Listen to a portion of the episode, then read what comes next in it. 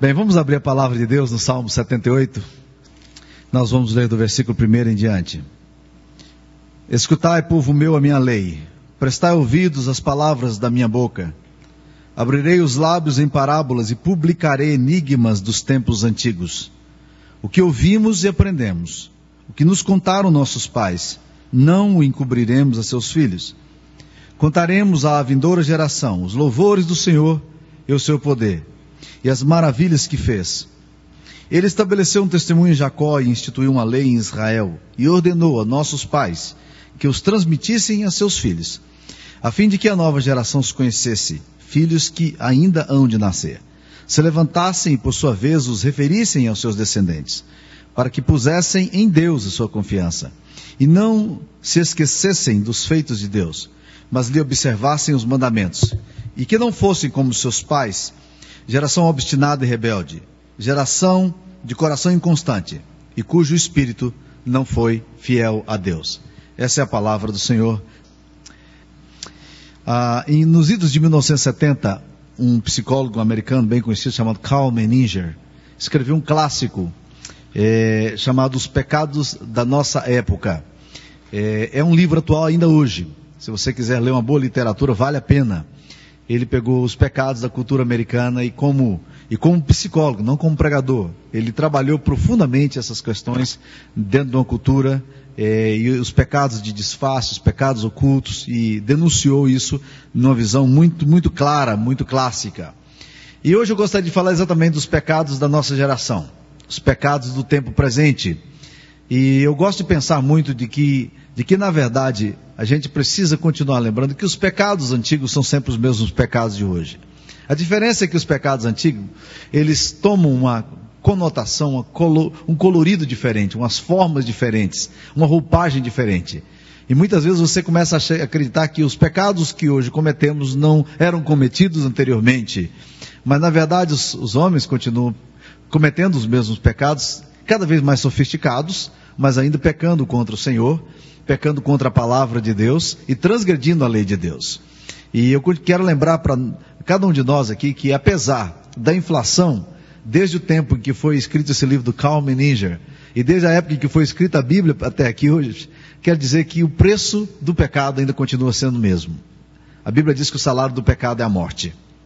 Mas o dom gratuito de Deus é a vida eterna em Cristo Jesus.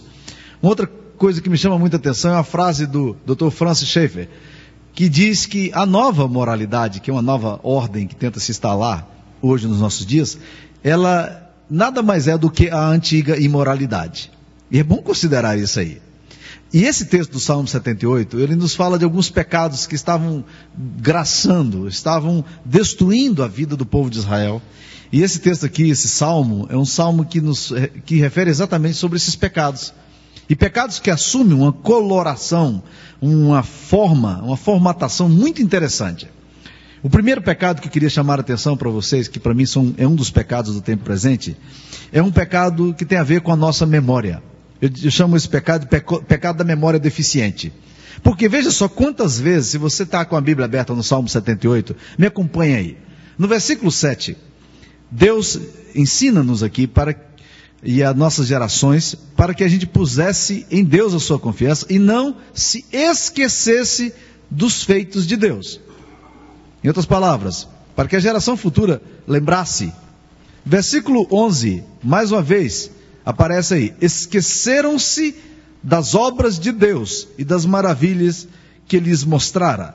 Versículo 35 ele diz: lembravam-se de que Deus era sua rocha e o Deus Altíssimo, seu redentor, lisonjeavam-no, porém, de boca e com a língua lhe mentiam. Versículo 39 fala: lembra-se de que eles são carne, vento que passa já não volta no versículo 42, já não se lembraram do poder dele, nem do dia em que os resgatou do adversário. Problema número um, pecado número um do povo de Israel: uma memória curta, uma memória deficiente. E o pior, meus irmãos, uma memória seletiva. Eu tenho aprendido coisas interessantes é, ao conversar com pessoas, algumas pessoas têm uma memória privilegiadíssima se lembram com muita clareza de fatos e assim com detalhes. Outras pessoas afirmam que não têm boas memórias, não conseguem se lembrar bem das coisas que acontecem. E eu me lembro de uma vez que nós fizemos uma dinâmica no meio de uma reunião da SAF, e era uma brincadeira em que cada uma das pessoas tinha que lembrar o que tinha. Era, era uma brincadeira, uma dinâmica assim. Você tinha que fazer uma viagem, tinha que levar um objeto. E uma pessoa falava uma escova de, eh, de cabelo, outra escova de dente, outra pasta. E daí a quarta pessoa tinha que falar escova de dente, escova de cabelo, pasta e acrescentar um outro item. E uma das mulheres da nossa igreja que dizia que nunca decorava a Bíblia, porque ela não conseguia se lembrar, porque a memória dela é muito fraca, foi a campeã naquele dia. De lá para cá eu tenho chegado à conclusão de que a memória tem um, um tom muito seletivo. Porque ao mesmo tempo que a gente fala dessas verdades aqui, de que nós temos uma memória fraca para as coisas de Deus, e eu lembro de tantas pessoas que têm uma memória de elefante para as feridas que foram abertas na história. São pessoas que são capazes de lembrar com detalhe, com cheiro, com vivência, o momento em que foram feridos por alguém e que não conseguiram perdoar. Mas o texto aqui nos diz que o Senhor estava tentando lembrar a geração presente, para que não se esquecesse das maravilhas do Senhor, para não que se esquecesse de quem Deus era.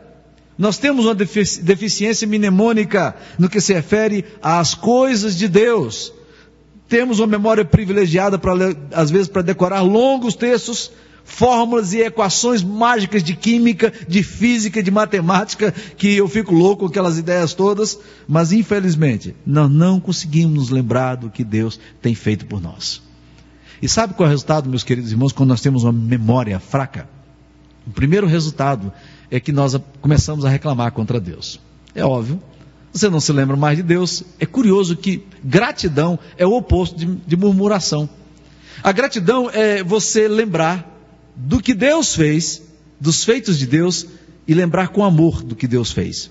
Murmuração é você lembrar do que aconteceu na sua história e acusar Deus do que Deus fez na sua vida, ou do que aconteceu na sua vida.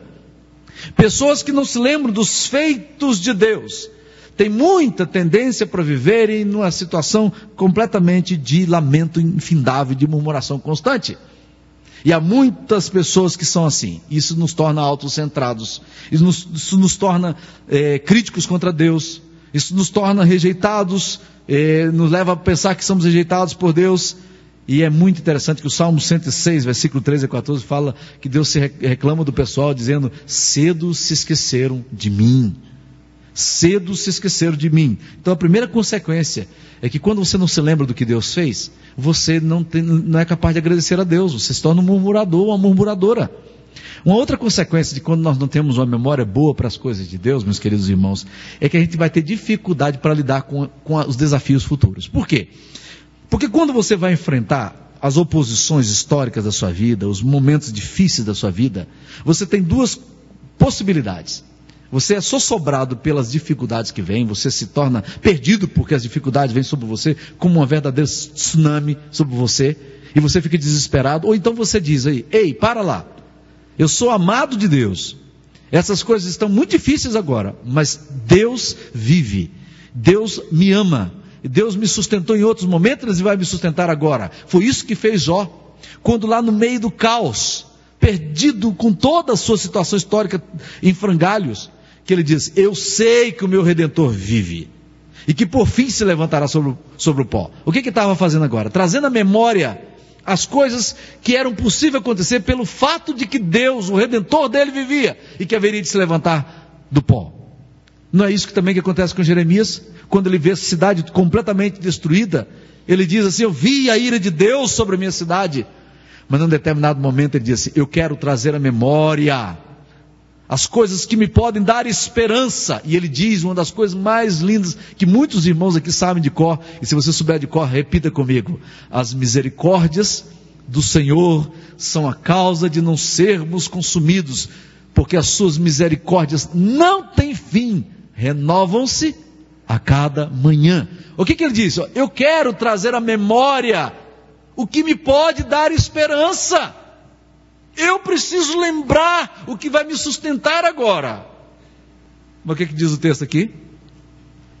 O povo de Israel se esqueceu de Deus, se esqueceu dos feitos de Deus, se esqueceu de quem Deus era.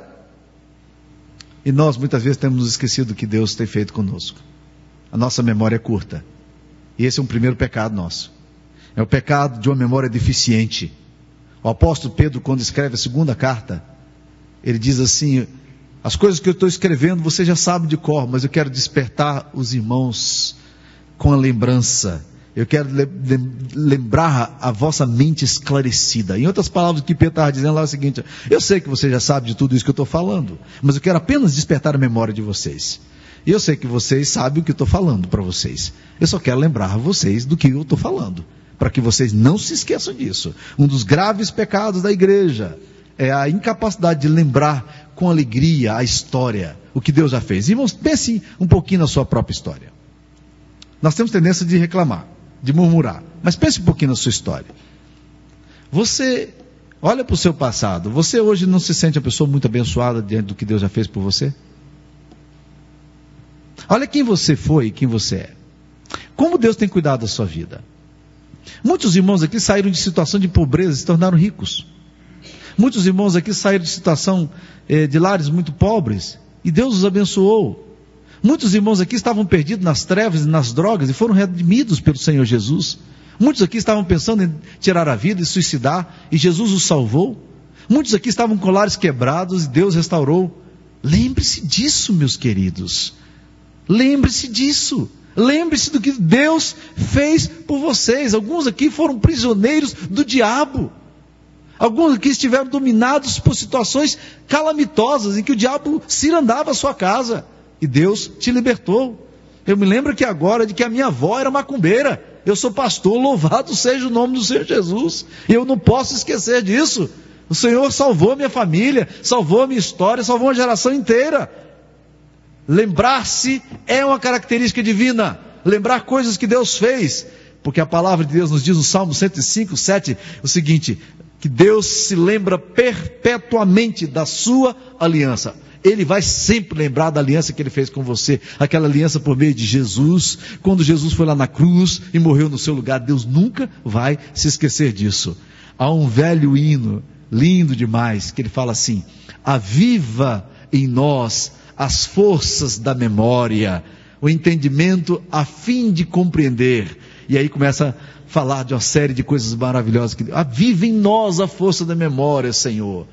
Gente que está aqui hoje precisando a mente ser aguçada nas coisas de Deus, lembrar do, do, amor de Deus, e isso vai fazer você se transformar numa pessoa jubilosa, ao invés de transformar numa pessoa lamurienta, deprimida, reclamadora, você começa a glorificar a Deus, começa a ter júbilo no coração. Então, o primeiro pecado da nossa geração é de memória deficiente. O segundo pecado da nossa geração, e não era muito diferente da geração antiga, eu gosto muito de falar sobre transição, né? muitas vezes fala, não, estamos vivendo uma época de transição, e eu gosto de falar daquela historinha, diz que, dizem que Adão, quando estava saindo do Éden, ele estava muito triste, Eva também, afinal de contas tinham pisado na bola, tinham feito tudo errado, e Adão então para consolar Eva, colocou as mãos no braço, nos ombros dela e a Eva chorando muito, ele disse: Eva, não chore, nós estamos passando por uma época de transição. Na verdade, nós estamos sempre vivendo épocas de transição. Mas olha que o, segundo pecado seríssimo que acontece aqui nesse texto é a provocação contra Deus. É interessante, veja só quantas vezes aparece aqui a expressão tentar a Deus. Salmo 78, versículo 18, olha aí. Tentaram a Deus do seu coração, pedindo alimento que lhes fosse do gosto. Eles tentaram a Deus. Versículo 40. Quantas vezes se rebelaram contra ele no deserto e na solidão o provocaram.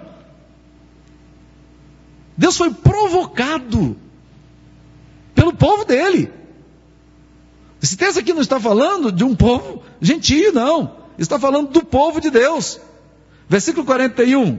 Tornaram a tentar a Deus agravaram o santo de Israel. Irmãos, preste atenção nessa expressão. Agravaram o santo de Israel. A ideia daqui é que eles vão ferindo a Deus o máximo que eles podem. Sabe? Eles vão agravando a Deus, vão acusando a Deus, vão ofendendo o santo de Israel, o Senhor dos exércitos. Versículo 56 diz mais: Ainda assim, tentaram o Deus Altíssimo e a ele resistiram, e não lhe guardaram os testemunhos. Isso vem de geração para geração. Nós não podemos continuar, e esse é um dos pecados graves, quando a nossa luta, a nossa resistência, o nosso agravamento, a nossa provocação é contra a santidade de Deus. Quando eu estava lendo esse texto e preparando esse sermão no meu escritório, o Espírito de Deus me deu uma convicção de pecado, uma necessidade de ajoelhar tão grande. Eu caí de joelho e disse: Deus, livra nossa igreja de agravarmos o Senhor, de ofendermos o Senhor, de sermos uma igreja resistente ao Teu Espírito Santo, de nos rebelarmos constantemente contra o que o Senhor quer falar, para a geração antiga e para a geração nova. Que Deus nos livre de sermos uma igreja que resiste à palavra de Deus e ao Deus da palavra. Alguns anos atrás, o Dr. Russell Shedd foi pregar numa igreja no Rio de Janeiro. E Deus estava usando de uma forma tremenda as, as palestras do Dr. Shedd. E ele, lá pelas tantas, num dos intervalos da, da palestra dele, porque eram vários temas, ele sentou no primeiro banco e um pastor aproximou-se dele e disse: O senhor está bem, reverendo? O senhor está bem, pastor? E ele passando as mãos no rosto, assim, numa situação bem difícil, e ele disse: Estou bem. Bem, eu acho que eu estou bem, mas eu nunca preguei para uma igreja tão resistente à palavra como essa igreja. São pessoas que ouvem a palavra e nunca deixam que a palavra desça para o coração.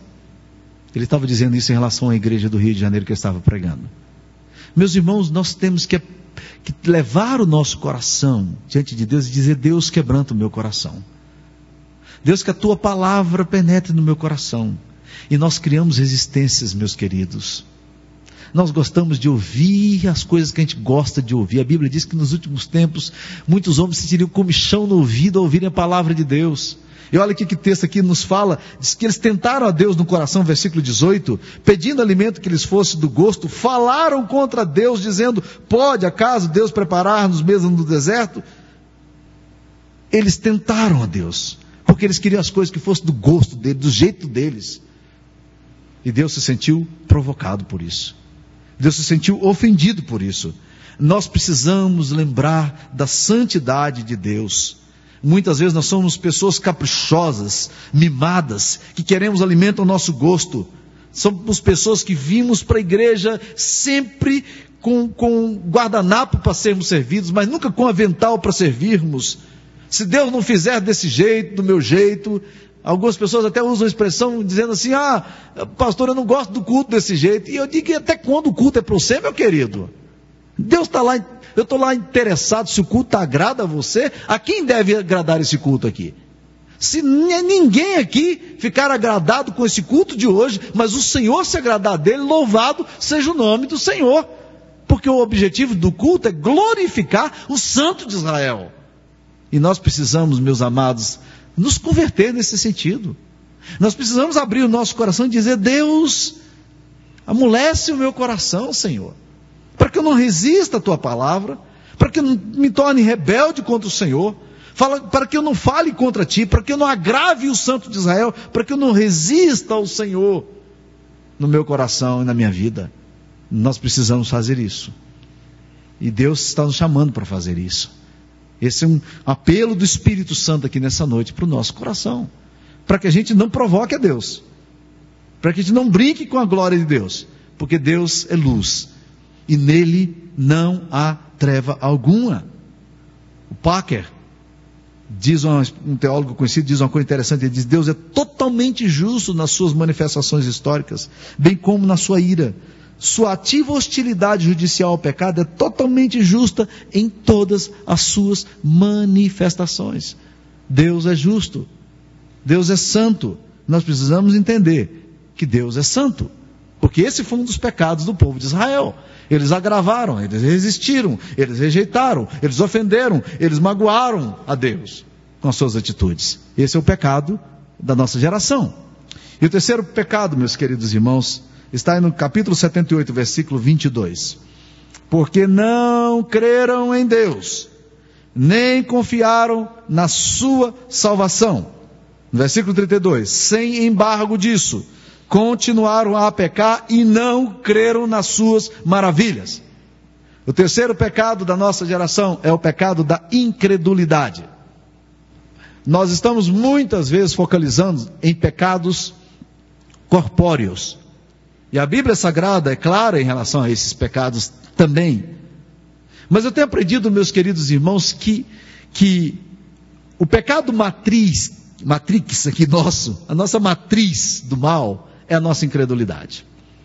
O pecado fundante ou fundacional da nossa existência é a nossa incredulidade. Quando eu não creio em Deus, torna-se difícil qualquer outra coisa. O que, que me leva a querer ter uma vida santa? A Bíblia nos diz que o temor do Senhor é o princípio da sabedoria. É quando eu temo a Deus, não de uma forma apenas intelectual, mas quando o temor de Deus desce para a minha vida, para a minha alma, dando convicções reais. E eu creio nesse Deus. Eu creio no Deus Santo, num Deus gracioso, num Deus misericordioso. Quando eu creio em Deus, o meu coração é levado a adorá-lo. Uma das coisas que nós não nem sempre sabemos é que a fé possui nas Escrituras Sagradas um princípio ativo. Quem crê se aproxima de Deus. E é necessário que aqueles que creiam se aproximem de Deus crendo assim. Porque a Bíblia nos diz que sem fé é impossível agradar a Deus, porque é necessário que aqueles que dele se aproximam creiam que ele existe e que ele é galardoador daqueles que o buscam. Se você me perguntar hoje, pastor, qual é o seu pecado principal? Eu diria sem dúvida nenhuma. Meu pecado principal é a incredulidade. Porque quando eu não creio no poder de Deus, quando eu não creio na palavra de Deus, quando eu não creio naquilo que as escrituras sagradas estão me ensinando, meus queridos irmãos, o meu coração não é movido a Deus. No dia em que o meu coração crê, eu me entrego, porque a fé me leva a fazer isso.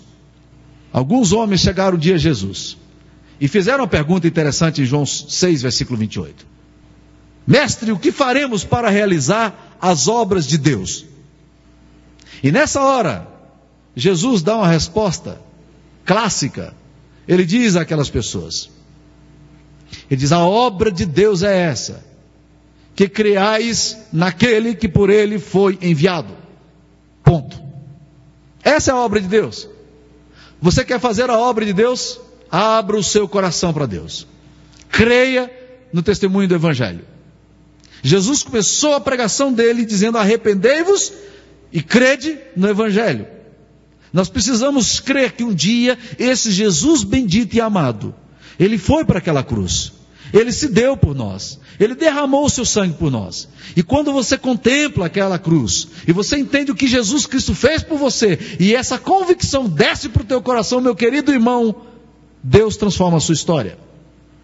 Eu contei para os adolescentes e moços Agora, num sermão que eu pregava no acampamento, uma história atribuída a, a João Wesley. Muita história se atribui a João Wesley. Mas conta-nos a história de que um determinado dia João Wesley sonhou. E no sonho ele viu alguém pregando uma mensagem poderosa. E ele se aproximou atraído pela pregação da mensagem numa praça pública. E quando ele chegou ali, ele se espantou, porque quem estava pregando a, a mensagem era o, era o diabo era Satanás. E ele ficou perplexo com aquela situação e se sentiu profundamente provocado e agredido. E ele levantou a voz e disse: Ei, você não pode pregar essa mensagem, porque essa mensagem não é a sua mensagem.